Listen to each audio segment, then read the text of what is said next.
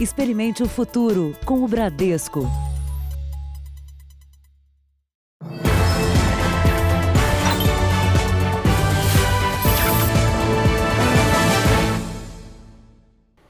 Olá, boa noite. Boa noite. O um incêndio num prédio residencial no centro de São Paulo pode ter começado enquanto a moradora dormia com o fogão ligado. É o que dizem os vizinhos do apartamento que pegou fogo. O laudo da perícia vai ficar pronto em 30 dias. Essas imagens foram gravadas dentro do apartamento minutos depois que o fogo foi controlado. Os bombeiros ainda faziam um rescaldo em meio aos móveis e roupas, tudo queimado. A perícia já liberou o andar para os moradores. Apenas o apartamento da vítima foi atingido pelas chamas. O incêndio foi no oitavo andar deste edifício residencial no centro de São Paulo. A moradora Pamela ficou presa no imóvel e morreu ao tentar escapar pela janela. Jailton, que trabalha em frente ao prédio, foi a primeira pessoa a perceber o incêndio e a tentar socorrer a moradora. Não conseguimos chegar porque o, o, todo o andar uh, foi tomado pela fumaça. Uh, não enxergávamos nada e não tínhamos nenhum tipo de, de material propício para aquele tipo de, de salvamento. O laudo que vai determinar a causa do incêndio só deve ficar pronto daqui a um mês. Mas os vizinhos de porta da vítima dizem que ela teria esquecido uma panela com comida no fogão e dormido. E que quando acordou, as chamas já tinham atingido todo o apartamento, impedindo a saída dela. Quando ela acordou, ela já acordou com o fogo já em alta, então ela, ela ficou tão desnorteada que ela não sabia o que, que ela fazia, se ela ia para a porta da frente, tentar, tentar sair, ou se ela ia pela janela. Quando ela foi pela janela, ela começou a gritar socorro. Hoje, um novo incêndio atingiu um prédio residencial na zona norte da capital paulista. O fogo foi rapidamente controlado e ninguém se feriu. Veja agora outros destaques do dia. Fogo desafia bombeiros no ponto mais alto do estado de São Paulo. Homem morre em arrastão no interior paulista. Rio de Janeiro é a capital com maior queda de mortes pela Covid-19. Já a região sul passa por um momento de alta da doença. Conheça os detalhes da proposta de reforma tributária e como ela vai mexer no seu bolso.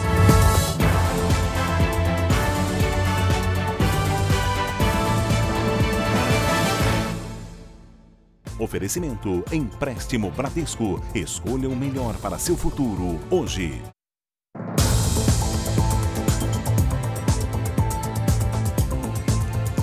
Polícia Militar de São Paulo fez a maior apreensão de maconha do ano em todo o estado. A droga foi descoberta em um caminhão que seguia em direção à capital paulista. Os pacotes de maconha estavam escondidos em uma carga de milho, num caminhão abordado na rodovia Castelo Branco, no município de Itatinga. Foram apreendidas mais de 8 toneladas da droga. O motorista confessou que a maconha foi carregada em Dourados, no Mato Grosso do Sul, e seria entregue na cidade de São Paulo. A Secretaria de Saúde de Goiás avalia que o estado passa pelo pico da pandemia de coronavírus. Mesmo assim, muita gente insiste em festas clandestinas. O dono de uma chácara na região metropolitana de Goiânia foi multado por desrespeitar duas vezes regras do distanciamento. Apesar de estar proibida a realização de eventos, o cartaz na porta da chácara convidava para a festa à fantasia, com bebida de graça e entrada livre para mulheres. O encontro reuniu cerca de 100 participantes, muitos menores de idade. Música alta e iluminação garantiam a animação. A polícia encontrou cocaína e pessoas fumando narguilé, espécie de cachimbo compartilhado. Todos estavam sem máscaras e cada um foi multado em 106 reais por não usar equipamento de proteção obrigatório. A multa para o dono da chácara foi bem maior, 20 mil reais, porque ele ainda é reincidente. Um dia antes, a Polícia Militar esteve no local pelo mesmo motivo. Acabou com a festinha, apreendeu carros de som, drogas e mandou 80 pessoas de volta para casa. Como era a primeira vez, o dono foi multado em 10 mil reais por perturbação do sossego, por desobedecer o decreto que proíbe aglomeração e porque não tinha licença para funcionar como espaço de eventos. A chácara foi interditada. A multa agora foi maior porque incluiu o rompimento do lacre de interdição. O secretário do Meio Ambiente de Aparecida de Goiânia diz que o número de denúncias assim aumentou, justamente no momento em que há mais casos confirmados de Covid-19 no estado. Só essa semana foram 203 mortes em Goiás. Se eu pegar de março para cá, eu tenho trabalhado quatro vezes mais no que tange a questão da fiscalização. Então, é, não estão respeitando, não estão acreditando na doença. E em Campinas, no interior de São Paulo, criminosos fizeram um arrastão durante essa madrugada. E o que é pior, quando os motoristas tentavam fugir, eles atiravam. Uma pessoa morreu e outras quatro ficaram feridas, entre elas um bebê de sete meses. Dois suspeitos estão presos. A família alega que eles são inocentes. O primeiro assalto aconteceu na rodovia dos Bandeirantes, uma das mais importantes do interior de São Paulo. O motorista parou o carro no acostamento para acalmar o filho que estava no banco de trás. Quando percebeu a chegada de dois homens, tentou fugir. Os assaltantes atiraram e os estilhaços feriram o bebê. O pai dirigiu até o posto rodoviário e avisou a polícia. O sargento conta que nas horas seguintes, outros crimes parecidos foram registrados na região. Fizeram diversos roubos. Dentre alguns roubos que eles fizeram, eles também fizeram disparo de arma de fogo. É, é, eles abandonavam um veículo e pegavam outro, mas na tentativa, quando tentavam se evadir, eles disparavam contra os veículos, não se importando se ferisse alguém ou não. Durante toda a madrugada, três carros foram roubados e houve três tentativas. Em uma dessas tentativas de roubo, um dos disparos atingiu um rapaz que estava no banco do passageiro. Ele foi socorrido, mas morreu no hospital. Outras três pessoas também foram baleadas em outros dois carros, que provavelmente foram abordados pelos mesmos criminosos. Durante a madrugada, dois suspeitos foram presos. Amigos e parentes dos jovens detidos passaram o dia em frente à delegacia. A irmã de um deles, que não quer mostrar o rosto, diz que tem como provar que houve um engano. Temos filmagem da casa da minha tia, que ele que ele estava lá até certo horário. E também temos filmagens do posto de gasolina, também estava. E também temos essa informação desse amigo que estava junto também. Então tudo comprova que ele não estava no momento da, do, do que aconteceu, né? A polícia diz que os suspeitos presos foram reconhecidos pelas vítimas um terceiro homem também estaria envolvido nos crimes. É, com os cortes no orçamento impostos pela pandemia, muita gente decidiu não renovar o seguro do carro. Mas quem não quer correr riscos e está rodando menos por conta do isolamento, pode negociar uma cobertura mais em conta. O carro de Everton rodava muito pelas ruas da capital paulista, mas o movimento caiu cerca de 70% na pandemia o que fez o motorista de aplicativo repensar os custos com o seguro do veículo. Eu deixei um seguro básico para roubo, furto e incêndio. Era 300 e passou a 75 reais por mês. Para economizar no seguro do carro e não correr riscos muito altos, a recomendação dos especialistas é avaliar bem o perfil do motorista e quais despesas está disposto a arcar caso aconteça um imprevisto. Um exemplo: se nesse momento você não está usando muito o carro, mas ele fica parado lá fora na rua, talvez seja melhor incluir uma cobertura para roubo e furto e deixar de fora uma cobertura de colisão. Neste exemplo, o proprietário de um carro popular ano 2019, um homem de 38 anos, paga 151 reais por mês para ter uma cobertura completa. Agora, se o seguro cobrir apenas roubo e guincho, o valor cai para pouco mais de 76 por mês, quase 50% de economia. Entre janeiro e maio deste ano, o valor total de seguros de veículos pago no Brasil teve queda de 7,5% em relação ao ano passado. Para não perder o cliente, algumas seguradoras já permitem alterações nos serviços escolhidos durante a vigência do seguro se ele está no momento agora de realmente de menos entrada de dinheiro, né, tem, muitas pessoas que tiveram redução de salário, tudo, ele pode fazer a redução do seu plano e conforme as coisas se recuperarem, ele pode ir ajustando o seu plano mês a mês, conforme ele, ele, ele quiser, conforme ele entender melhor. No r7.com você encontra outras dicas sobre como economizar com o seguro do seu carro. Acesse lá. Ainda está fora de controle o incêndio que atinge o pico da Pedra da Mina, a montanha mais alta do estado de São Paulo. O fogo começou ontem e está se alastrando rapidamente. O local, de difícil acesso e sem água por perto, dificulta o trabalho dos bombeiros. A fumaça ainda cobre boa parte da Serra da Mantiqueira, região de mata preservada que fica em três estados do país. O fogo começou em Minas Gerais e logo avançou para São Paulo. Hoje, equipes do Corpo de Bombeiros tiveram dificuldades de chegar ao local. A neblina atrasou a viagem de helicóptero de um grupo de 60 homens.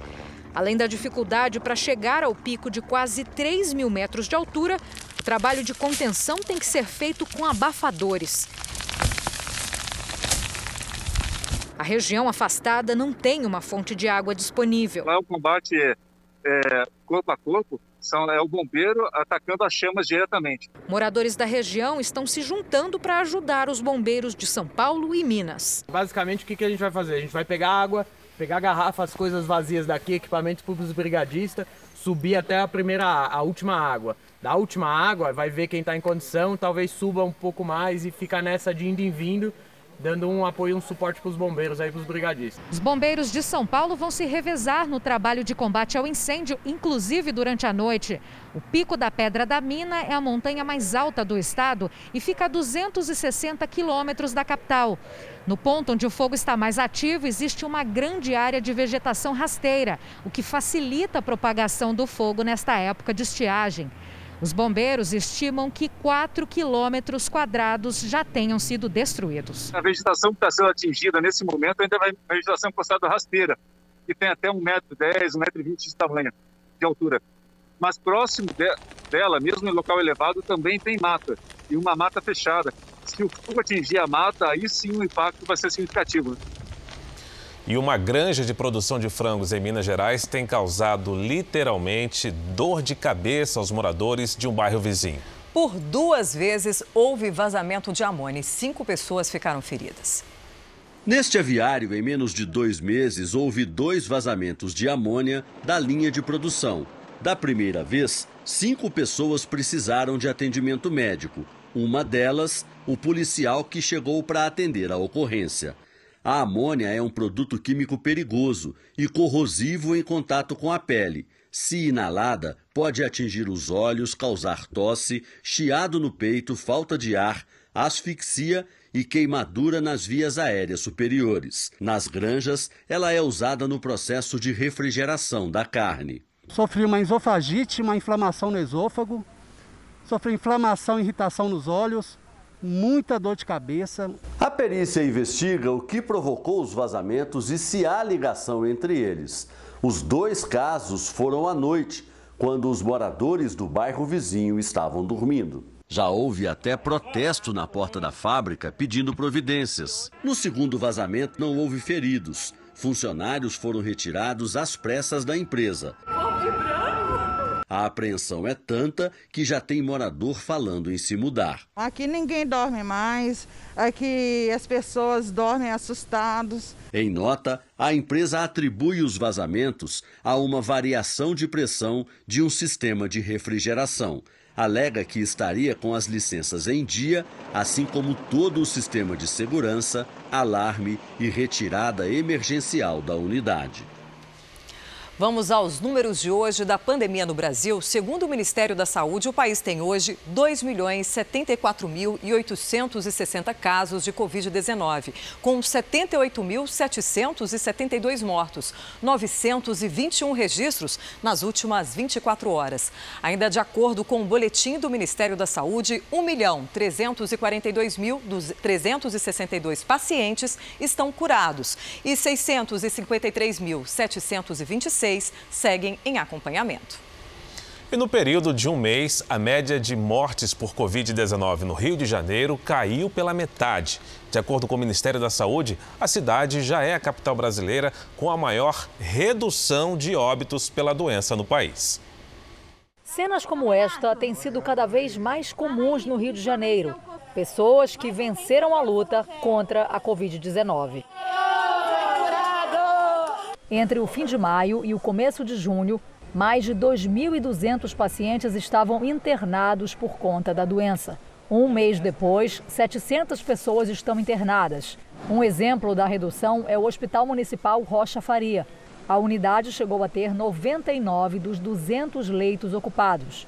Atualmente, 18 pacientes estão internados. Estamos tendo muito menos pacientes infectados e muito menos pacientes procurando a unidade. De acordo com especialistas, essa redução pode estar relacionada ao uso das máscaras e à maior oferta de leitos na rede pública de saúde, que aumentou depois da sobrecarga dos meses anteriores. O aumento da imunidade da população também pode ter ajudado a diminuir os índices. Mesmo com as medidas de flexibilização, a média diária de mortes caiu pela metade na capital durante este período. O momento é de afrouxar, não de relaxar no sentido de negligenciar.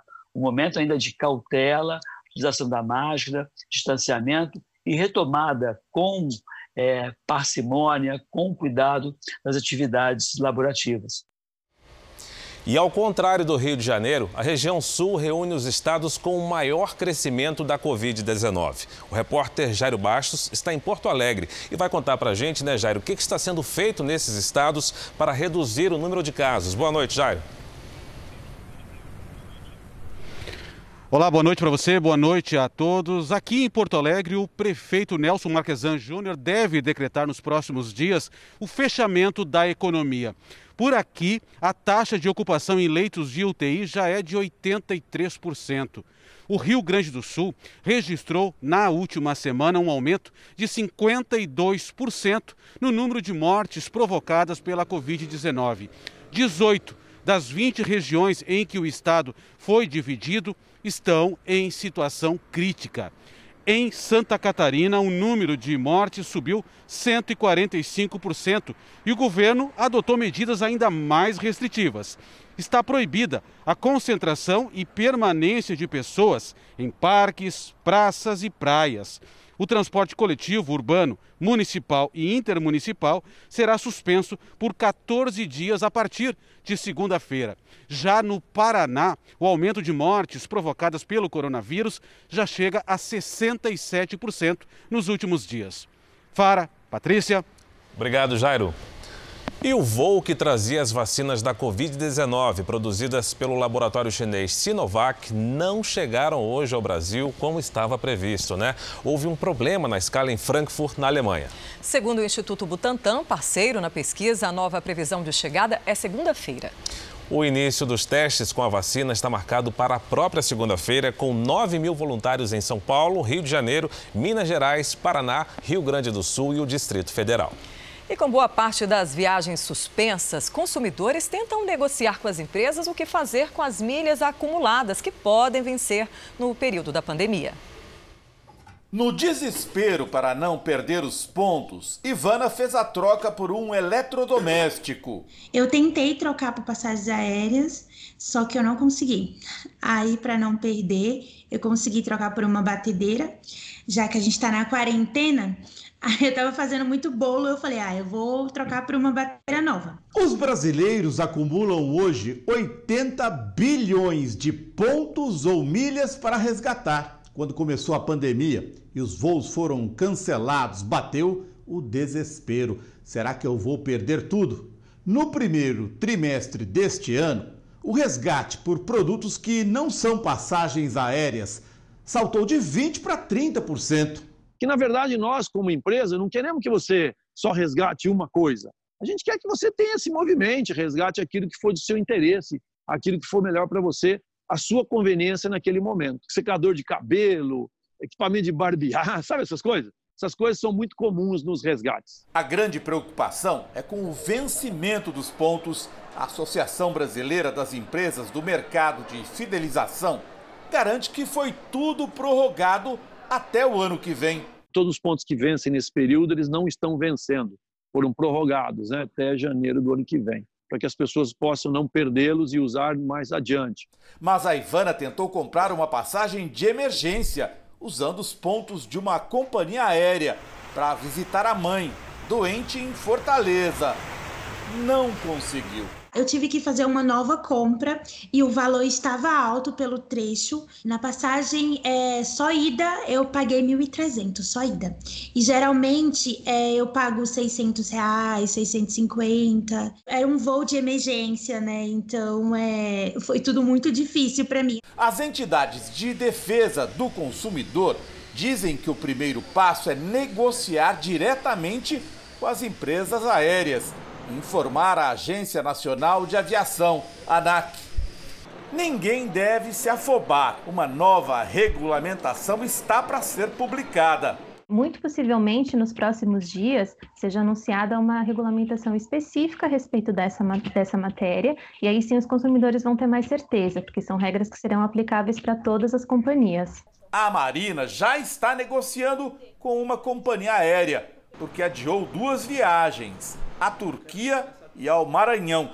Não quer perder os pontos que usou para comprar as passagens. Tô tentando fazer uma negociação aí com a companhia para ver se eu consigo. Enfim, tô, tô conversando, é uma luta diária, porque não é fácil. Não está sendo fácil falar lá, porque, enfim, com a pandemia tudo ficou muito, muito, muito mais complicado. Nos Estados Unidos, as autoridades enfrentam dificuldades para conter as chamadas baladas da Covid-19. São festas organizadas por grupos de jovens e que seriam responsáveis pelo aumento no número de casos de coronavírus no país. Pode parecer difícil de acreditar, mas todo final de semana essa cena se repete. A balada da Covid-19 reúne centenas de pessoas na Flórida o estado se tornou o epicentro do coronavírus nos Estados Unidos e a cada dia registra números recordes de novas infecções. Nas últimas 24 horas foram mais de 10 mil. As festas, segundo a polícia, reúnem até 400 pessoas em um mesmo local. O infectologista e conselheiro da Casa Branca para a pandemia diz não acreditar no que está acontecendo. Segundo autoridades, algumas baladas têm a intenção de espalhar o vírus. Elas normalmente são organizadas por jovens que foram diagnosticados com Covid-19 e os frequentadores sabem disso. A ideia é reunir o máximo de pessoas para ver quantas serão contaminadas. Esta médica de San Antônio, no Texas, viu um paciente de 30 anos morrer após contrair o vírus em uma das festas. Este médico especialista em saúde pública pede que os jovens entendam que não são invencíveis e que, se contaminados, podem infectar pessoas do grupo de risco, como seus pais e avós. Uma pesquisa recém-divulgada estima que até o dia 8 de agosto, o número de norte-americanos mortos pela Covid pode chegar a 160 mil. Morreu aos 80 anos um dos pioneiros da defesa dos direitos humanos nos Estados Unidos. O ativista e político John Lewis lutava contra um câncer no pâncreas desde dezembro do ano passado. Deputado durante 33 anos, Lewis foi um dos últimos militantes da causa negra a conviver com Martin Luther King. Donald Trump lamentou a morte e enviou orações à família. A safra de soja deve registrar um aumento de mais de 5% este ano, o que pode levar o Brasil a ter a maior produção de grãos da história. No meio de tantas dificuldades, mais uma vez é do campo que brotam boas notícias. Na fazenda do Paulo, ele colheu quase 69 sacas de soja por hectare, aumento de 10% em relação à safra anterior. Esse ano foi muito bom o clima, né? Choveu na hora certa, parou de chover na hora certa. Além do clima favorável, o agronegócio brasileiro foi beneficiado com a quebra de safra da soja dos Estados Unidos. De acordo com a estimativa feita pelo IBGE, a safra de soja brasileira em 2020 deve chegar a quase 120 milhões de toneladas, mais de 5% a mais que na safra anterior. Os números positivos vão ajudar o Brasil a ter a maior produção de grãos da história e retomar a posição de maior produtor de soja do mundo. Estamos aproveitando esse, esse fator que nós temos aqui no Brasil para poder fazer uma colheita cada vez melhor, mais produtiva e mais sustentável. Em 2018, os produtores rurais brasileiros já tinham batido os americanos mas perderam a ponta do ranking no ano passado por problemas climáticos. Além do título de maior produtor do planeta, a safra recorde também fez com que o agronegócio do país exportasse 42 bilhões de dólares de janeiro a maio, o maior da história, e quase 8% a mais que no mesmo período do ano passado, gerando emprego e renda em plena pandemia.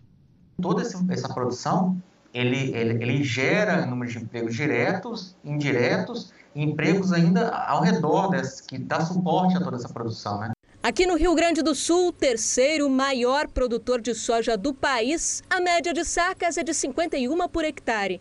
Mas uma fazenda no norte do estado conseguiu o dobro dessa produção, o que rendeu o Prêmio Nacional de Produtividade. E com certeza vai ajudar o Brasil a manter a posição de destaque no mercado internacional. De acordo com o agricultor, a fazenda foi aprimorando o conhecimento durante os 10 anos de atividade e adquirindo experiência. A nossa competição é com nós mesmos, é todo ano produzir mais do que no ano anterior. Este ano, a estiagem castigou o Rio Grande do Sul. Mas a mudança na irrigação, escolha de insumos e manejo adequados de agricultores conseguiram reverter o cenário.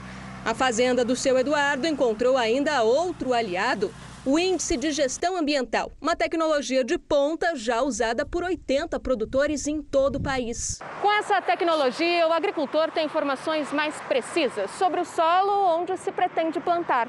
É uma forma de o agricultor saber o que cultivar ali, em que época e como. E à medida que esse sistema vai recebendo mais informações, mais preciso fica. Hoje, com, com todas essas, essas plataformas digitais, com com o próprio maquinário, que, que tem muita tecnologia embarcada, né? Então, uh, facilita o nosso trabalho o mapeamento das áreas, com cruzamento de dados. Outra vantagem é ajudar a produzir de forma mais sustentável, algo fundamental no futuro. Estima-se que em 2030 a população mundial ultrapasse 8,3 bilhões de pessoas, o que significa um aumento de 60% na necessidade alimentar. Veja a seguir os detalhes da reforma tributária que chega na próxima semana ao Congresso. E daqui a pouco, os números alarmantes das balas perdidas no Rio de Janeiro.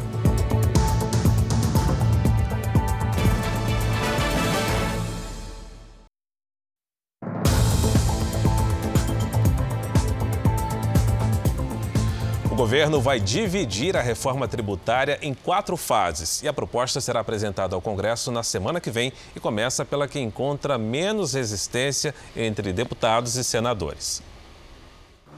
Nesse momento, o projeto de reforma tributária está na Casa Civil em análise pela equipe do Palácio do Planalto e será entregue pelo ministro da Economia Paulo Guedes aos presidentes da Câmara e do Senado na terça-feira.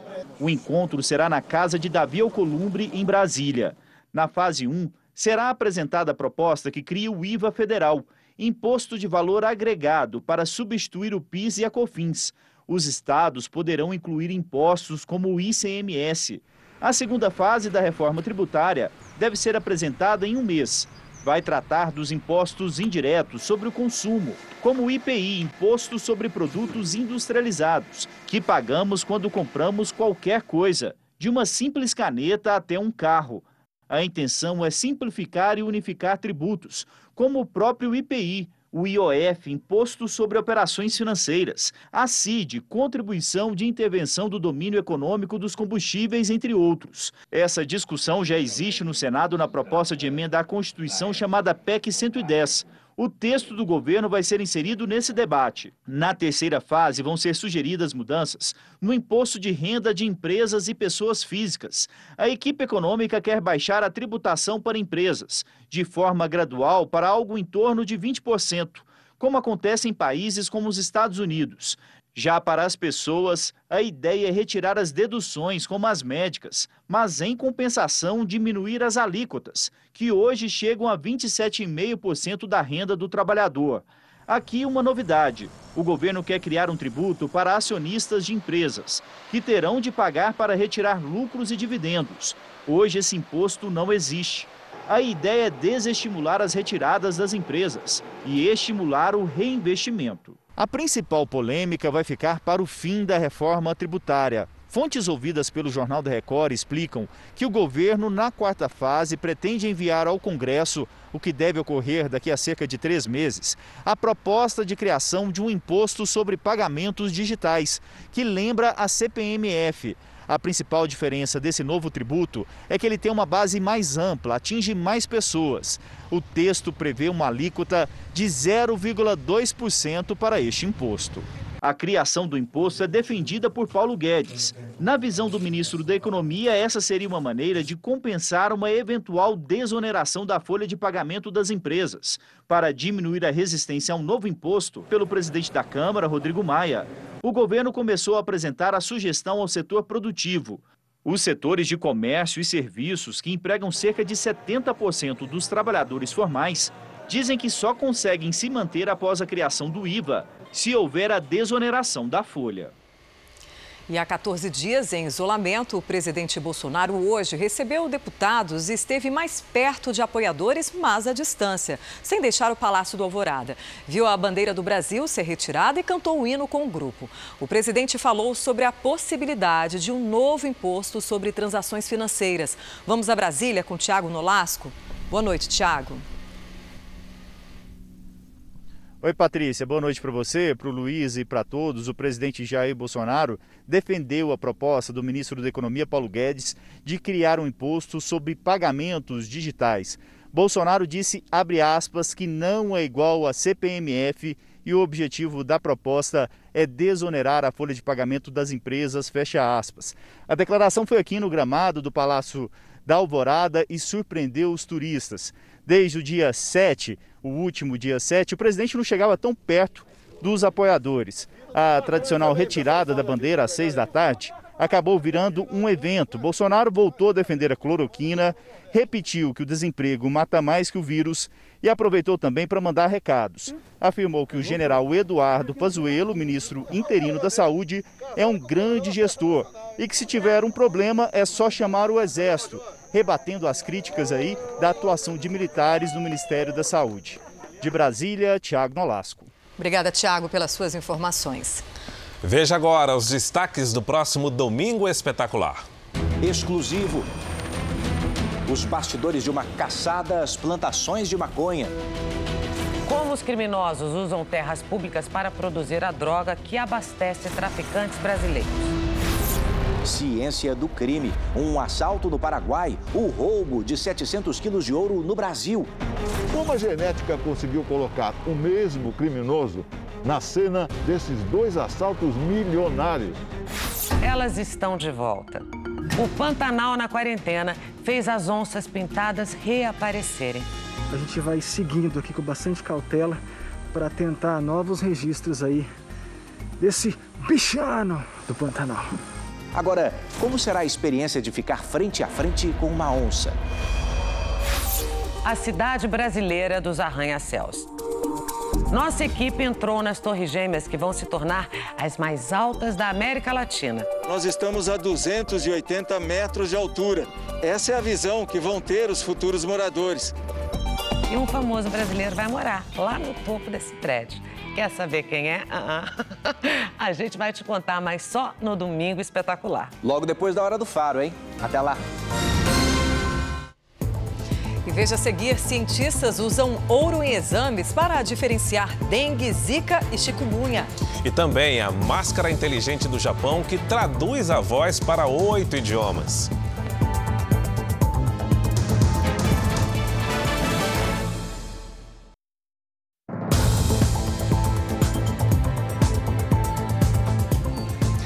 Uma pessoa morreu depois de um acidente no começo da noite em São Paulo. A repórter Giovana Rizardo tem outras informações. Giovana, boa noite.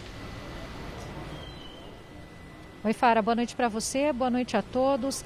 A perícia ainda está no local para avaliar como aconteceu esse acidente. Pelas informações preliminares do delegado de plantão, o motorista do carro teve o relógio roubado por um motociclista de 26 anos aqui perto na área dos Jardins, área nobre da capital.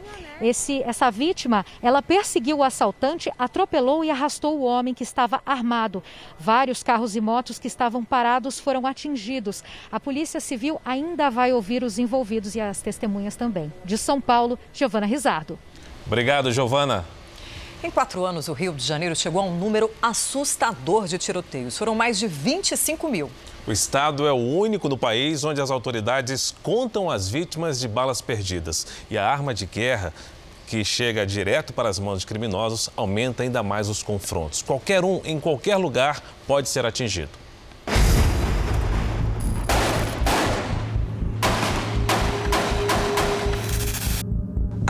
Saiu não se sabe de onde, mas encontrou o Pietro. Vi que era tiro na hora. Perguntei se alguém tinha se machucado e tal. E aí o meu filho foi e falou: pai, eu tô sangrando. O tiro não foi de raspão. A bala ainda está alojada no pescoço e não há previsão de quando ela será retirada. Até lá, a vida de Pietro, de 9 anos, não tem futebol com os amigos, nem pique na rua. Meio chato ficar assim parado, sem fazer nada. Pietro sobreviveu, mas a angústia não terminou. Meu filho não nasceu com, a, com essa bala dentro dele. A gente pensa, poxa, pode deslocar para a coluna. A gente tem esse pensamento, né? Pietro não tinha nascido quando o Rio passou a contar as vítimas de balas perdidas. Foi há 13 anos. É uma roleta russa.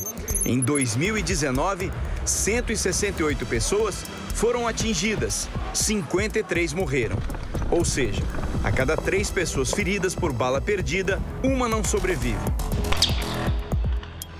Não tem nada, nem no Brasil, nem no mundo, semelhante ao que acontece no Rio de Janeiro, em termos de, durante tantos anos, ter tantos lugares e com tanta quantidade de armas longas, fuzis e metralhadoras sendo acionados todos os dias. Não é difícil explicar. De um lado, três facções criminosas ligadas ao tráfico e grupos de milicianos. Do outro, a polícia. E todo mundo contra todo mundo numa guerra sem fim. Só em janeiro, esse som foi ouvido 14 vezes por dia.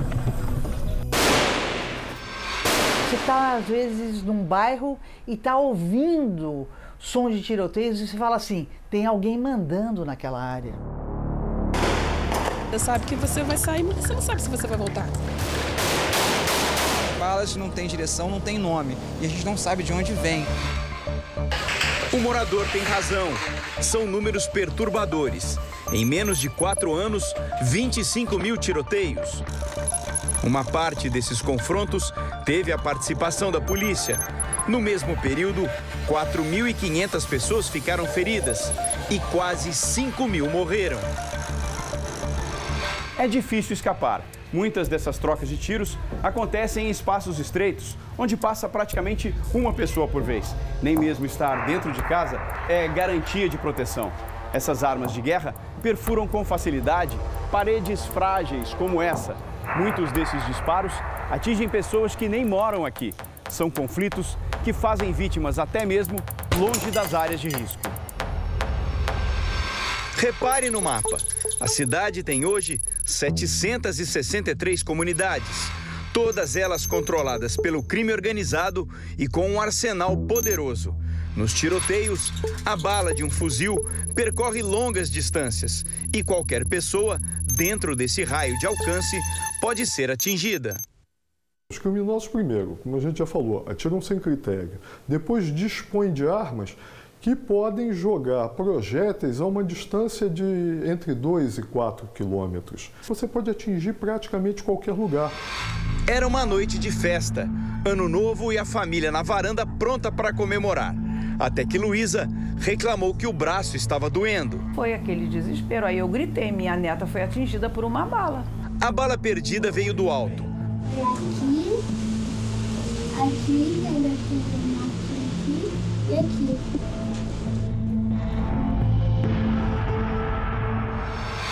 A reação da família mostra como o carioca lida com a realidade da bala perdida. Mesmo mais distante de casa, optou por esse hospital, vizinho ao complexo do Alemão, e que está acostumado a atender baleados.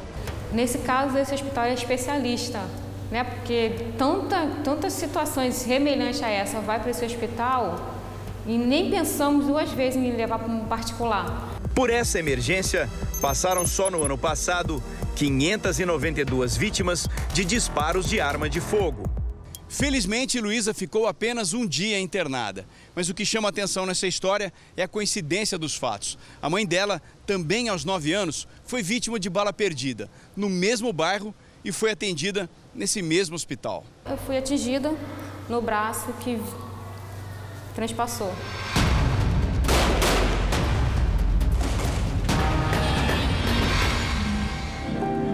Luísa só ficou sabendo o que aconteceu com a mãe dentro do hospital. Foi a maneira que Rosilane encontrou para confortar a filha. Mas o melhor remédio veio do balé.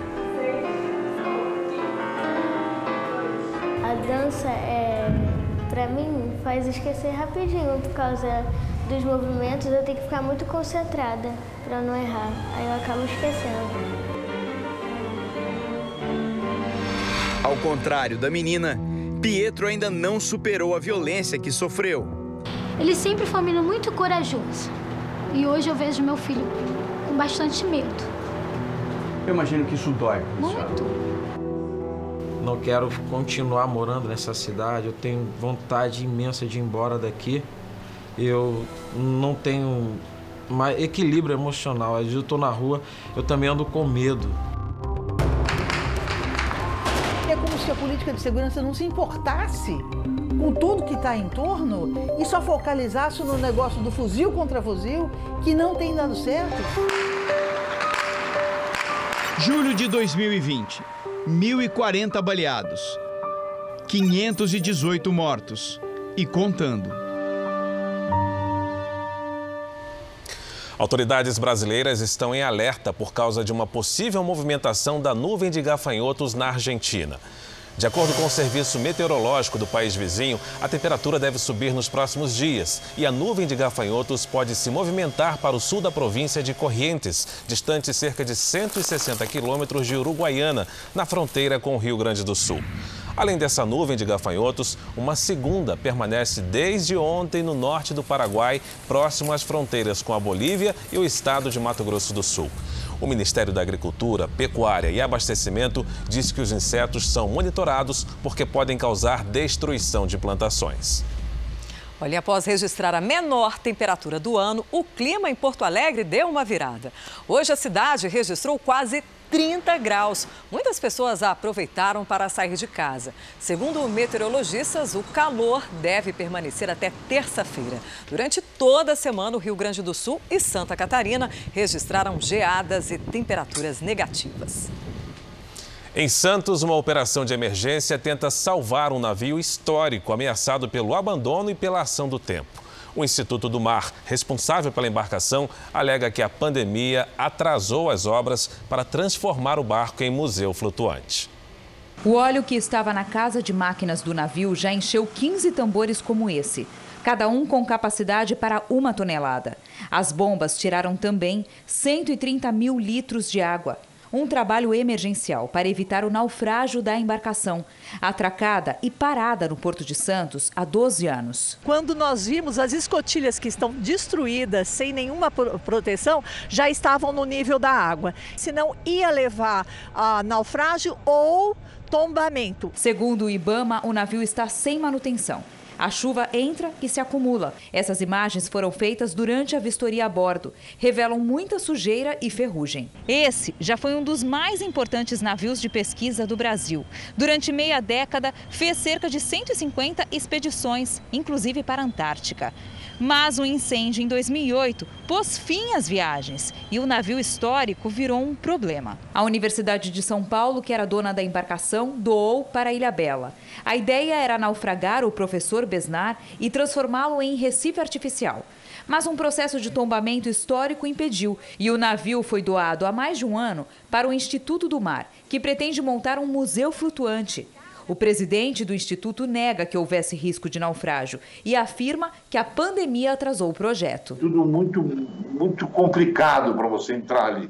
Saquearam o navio, tive que fazer boletim de ocorrência e tudo mais. Aí veio essa pandemia E eu fiquei preso em casa, não podia fazer nada e foi chovendo e enchendo ele de água. O Ibama aplicou multa diária de mil reais e exige que o navio seja levado para outro lugar, longe do canal de navegação do maior porto do país. Essa água continua lentamente entrando. Então, daqui a um tempo, nós estaremos com outra situação igual se não for tomada as devidas eh, emergencial medida de retirada desse, dessa embarcação aqui.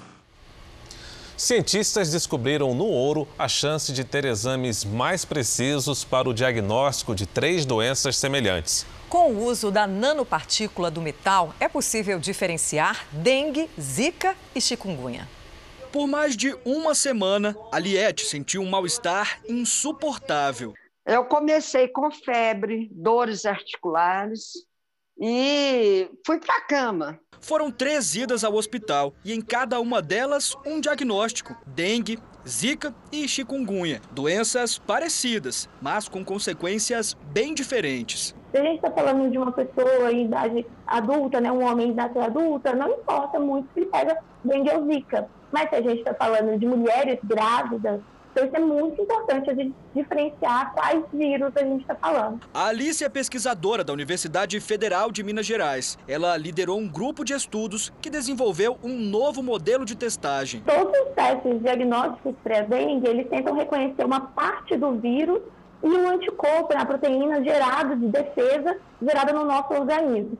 Então, o teste que a gente tem comercial, ele faz isso com mudança de cor. A nossa técnica, ao invés de usar cor, a gente usa uma propriedade óptica, a gente usa uma mudança elétrica na superfície das nanopartículas de ouro que faz com que a nossa detecção, né, a, a, a nossa técnica seja muito mais sensível. Depois de ajudar no tratamento do câncer de cabeça e pescoço, as nanopartículas de ouro agora também são usadas para compor os testes rápidos deste tipo de vírus, permitindo assim diferenciar com precisão os diagnósticos de Zika, dengue e chikungunya. Com um grama de ouro, são geradas milhares de nanopartículas, o que faz esse modelo de teste ser muito mais barato.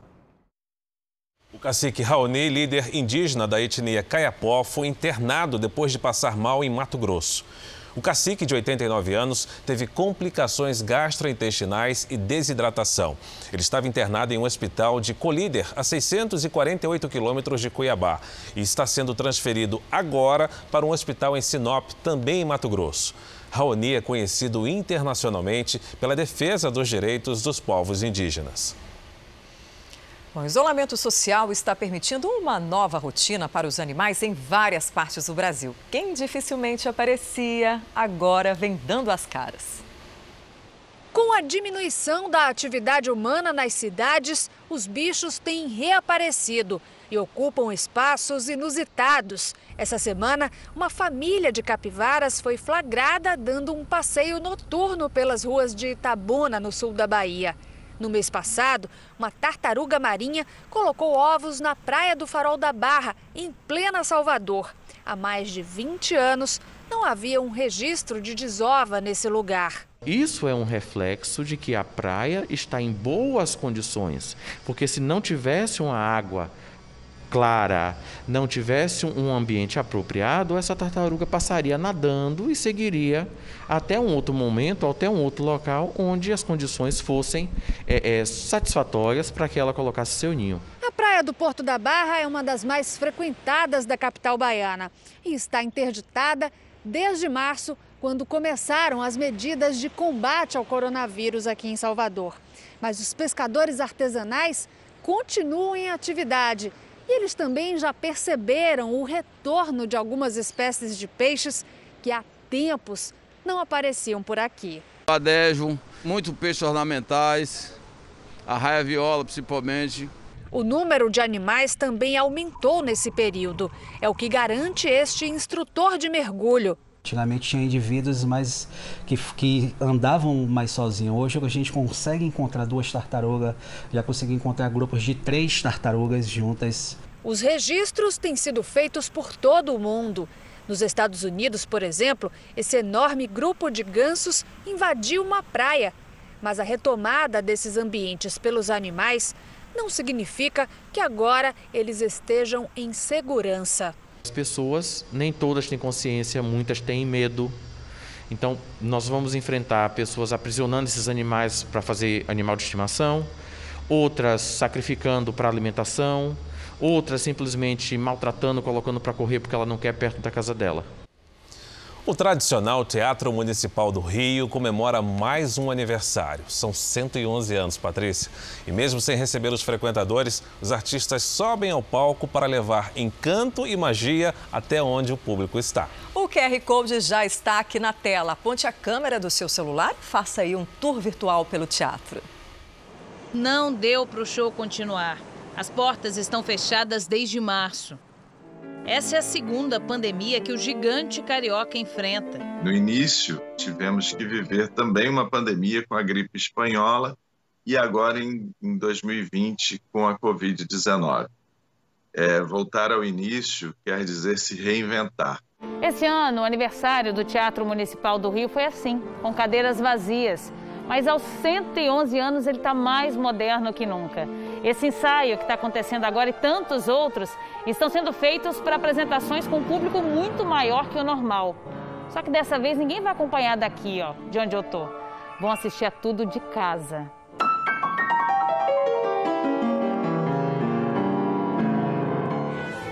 É a primeira vez que o teatro faz apresentações virtuais, pelo site e pelas redes sociais.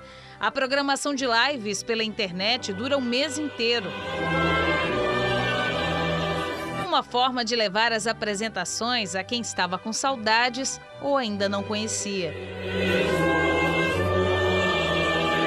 A gente tem o público que vem para assistir balé, concertos, óperas. Esse público continua nos assistindo. Mas com certeza outras pessoas que não tinham tal, por N razões, acesso ao teatro, tem, tem dado esse retorno muito positivo. Ao longo dos anos, o teatro conquistou amigos e parceiros. 111 deles gravaram depoimentos em homenagem à data. Personalidades que já pisaram nesse palco para se apresentar. 111 anos da presença do Teatro Municipal na vida carioca, na vida brasileira, enfim, com uma contribuição extraordinária desejar muitos e muitos mais anos para você. Te amo, meu teatro. E estrelas que estiveram por trás das cortinas também participaram. A Leila é camareira do Municipal há mais de 30 anos. O ano que vem nós faremos a festa dobrada, dobrada. Vocês já imaginaram? Vai ser muito bom. Com tantas homenagens, só um presente completaria o espetáculo desse aniversário. Da gente ver esse teatro aqui lotado de novo com o nosso público. Esse vai ser o nosso maior presente.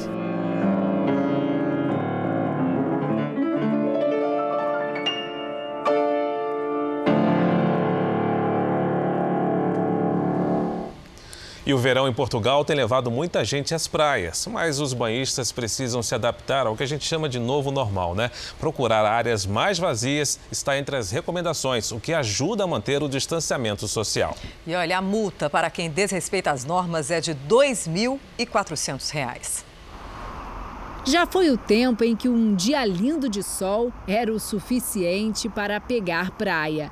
Em época de pandemia, é preciso ficar atento às novas regras.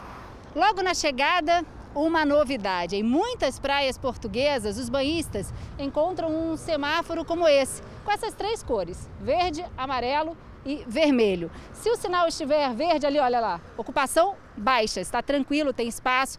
Já o amarelo, olha, que está aceso agora, ocupação elevada, a praia está cheia, mas ainda tem lugar. Mas aí, se esse aqui estiver aceso, aí a pessoa tem que procurar outra praia. O banhista ainda pode ter acesso a essa informação antes de sair de casa por um aplicativo desenvolvido pelo governo português. O comandante da Autoridade Marítima, Vieira Branco, explica que o principal objetivo é manter o distanciamento social também nas areias. Os chapéus de sol devem estar distanciados de 3 metros entre si e os grupos de pessoas, um, um metro e meio. Segundo os dados da Autoridade Marítima Nacional, nos 12 primeiros dias do mês de julho, foram cerca de 2 mil infrações nas praias portuguesas. A prática da atividade esportiva na areia representa mais de 50% das ocorrências. As aglomerações e o desrespeito da distância de cerca de 3 metros entre as toalhas aparecem em seguida. Por isso, Carla e o filho escolheram um cantinho mais reservado. Pronto, para não estarmos tão junto das pessoas. Tentar uh, minimizar o, o risco. Novas regras desse novo normal, mas que não tiram o prazer de aproveitar um belo dia de praia. É sempre um momento aprazível, temos um, um, verão excelente que temos que cumprir para benefício de todos e para que todos possamos usufruir do verão dentro deste contexto muito específico e muito anormal para tudo aquilo que vivenciamos até ao momento. As reservas em hotéis de luxo devem cair pela metade até o fim do ano. Mesmo com o movimento abaixo do esperado, aos poucos, a rede hoteleira vai reabrindo em todo o país. Medidas de segurança completas. Álcool em gel nas mãos, temperatura checada, atendimento à distância, com proteção extra. O check-in é confirmado por um QR Code no celular. O hóspede sai hoje, a gente só vai realocar esse apartamento depois de 48 horas. Está num momento de muita incerteza a gente vê o hotel se precavendo, dá uma segurança para o hóspede, né? Em Salvador, apenas 11 dos 30 maiores hotéis reabriram ou vão reabrir este mês. A hotelaria brasileira trocou a expectativa de crescimento de 6% este ano por uma estimativa de queda de cerca de 50%. Entre junho e setembro de 2021 é que a gente volte ao ponto em que a gente parou em relação à pandemia. A realidade também não tem sido fácil para os resorts de luxo. Dos 57 pesquisados no país, 16 reabriram e outros 16 devem voltar a funcionar em julho. Este, no litoral baiano, passou três meses fechado. O resort tem capacidade para até 1.600 hóspedes. Nesse período, 70% dos quartos costumam estar ocupados. Mas agora, por exemplo, só tem 35 pessoas hospedadas aqui, o que não dá nem 3% de taxa de ocupação. A gente estava um pouco preocupado com a questão de segurança, higiene, mas o local aqui, perfeito, não deixa nada a desejar. Maria teve o contrato de trabalho suspenso por 60 dias, mas já voltou ao batente. Ela e todos os outros 300 funcionários do resort. Não posso conter a minha emoção de estar de volta ao trabalho. creio que logo, logo vai estar bem lotado, com fé em Deus. E se a pandemia atingiu em cheio diversos setores da economia, por outro lado, também criou novas demandas. É o caso das máscaras de proteção que contam com os mais inusitados modelos. Em alguns países, elas já faziam parte da rotina, mas foi a pandemia que tornou as máscaras acessório essencial por todo lugar. Surgiu aí um mercado promissor, porque quem disse que elas precisam ser básicas? Esta joalheria na cidade de Surat, na Índia, apostou no luxo. Máscaras cravejadas de diamantes de verdade, estilo ostentação. E não tem nada de descartável nelas. O modelo mais caro custa o equivalente a 28 mil reais. Para quem não aguenta mais esconder o sorriso, uma empresa japonesa faz versões com a parte inferior do rosto do cliente impressa sobre o protetor facial, para deixar o dia mais leve. No Japão não param de surgir inovações. Um grupo de pesquisadores da Universidade de Guma desenvolveu uma película de cobre que pode ser colocada sobre a máscara. O material metálico ajudaria a inativar o vírus mais rapidamente, em apenas quatro horas, diminuindo o potencial de infecção. Já o lançamento dessa máscara, que promete ser um alívio para os usuários durante o verão, levou multidões às lojas em Tóquio. A máscara é feita com tecido especial que há anos é usado por uma marca famosa de roupa japonesa.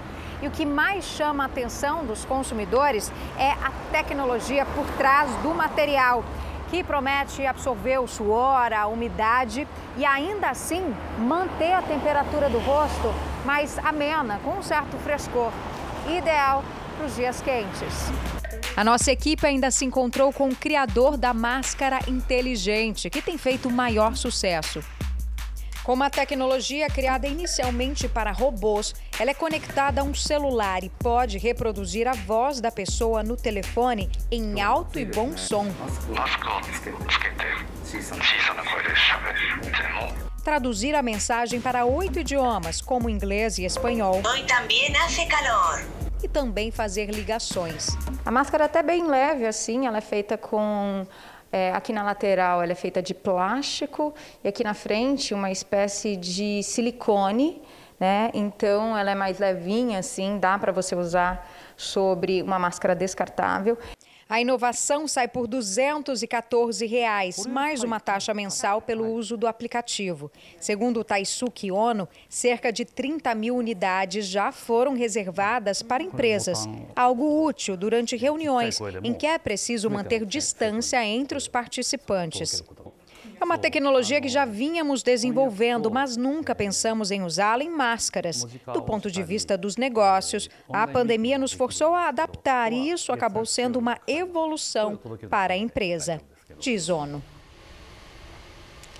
Nesta semana, a bola volta a rolar em boa parte do país. E os clássicos serão destaque em São Paulo e no Rio Grande do Sul.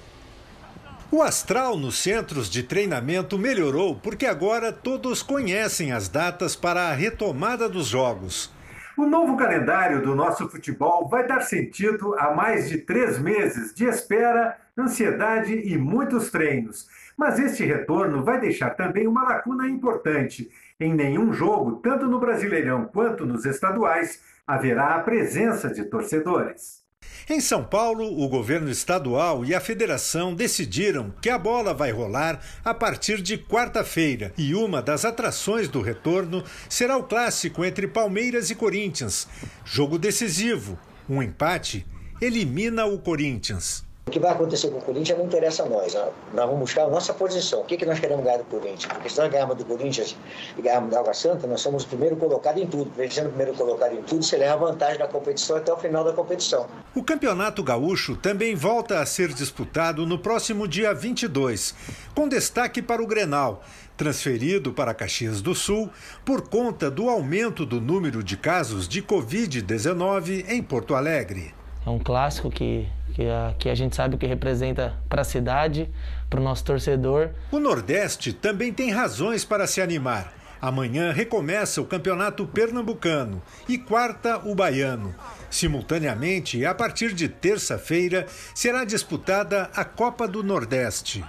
Já em Minas Gerais, a data de retorno do estadual está prevista para o dia 26, com os Jogos de América, Atlético e Cruzeiro liberados pela Prefeitura para acontecerem em Belo Horizonte. Eu acho que a gente vai estar num bom nível, mas não no, nível ideal, competitivo, isso só com, com o decorrer dos Jogos. Você vai conhecer agora um bairro de Tel Aviv, em Israel, que se tornou ponto turístico por causa dos murais de grafite. A prefeitura incentiva a arte que transformou a região num local disputado e muito visitado. Colorido, bagunçado, cheio de mensagens. O grafite está por toda parte e parece conversar com quem anda por Tel Aviv. Quem nos acompanha e explica a história por trás de cada obra é a grafiteira e guia turística da região Elinoi Kislov. Foi a arte de rua que ajudou a transformar o bairro boêmio de Florentim em uma área badalada e disputada. Os murais pintados atraem cada vez mais lojas e restaurantes alternativos. Espaços como esse, que aposta na arte de receber, oferece jantares para pequenos grupos e faz os convidados se sentirem em casa. É a combinação perfeita, diz Kenyan Basel, um dos sócios do projeto. De volta às ruas, os olhos no alto dos edifícios lembram que é preciso enxergar com atenção, abrir os olhos para o mundo ao redor. Aqui ela mostra um mural sobre o assassinato do primeiro-ministro israelense Yitzhak Rabin, em 95. Mais de duas décadas depois, o grafite resiste ao tempo, assim como a memória daquele dia que abalou o país. A poucos metros dali, uma reflexão. A mulher judia e a muçulmana aparecem unidas. Se é pela dor ou pela fé, ninguém sabe ao certo grafite é ilegal na maior parte do país, mas em outras áreas a arte de rua é financiada pelo governo de Israel. Já se tornou uma parte tão importante da alma de Tel Aviv que a prefeitura passou a oferecer passeios guiados pelos murais de grafite. Por causa da pandemia, as visitas foram suspensas, mas a arte continua liberada por aqui. Nesse beco, os visitantes são bem-vindos para criar o próprio grafite. Podem dar vida e cor à imaginação para fazer arte na capital israelense. Jornal da Record termina aqui. A edição de hoje na íntegra e também a nossa versão em podcast estão no Play Plus e em todas as nossas plataformas digitais. Você continua assistindo Cidade Alerta. Boa noite para você e ótimo domingo. Ótimo fim de semana.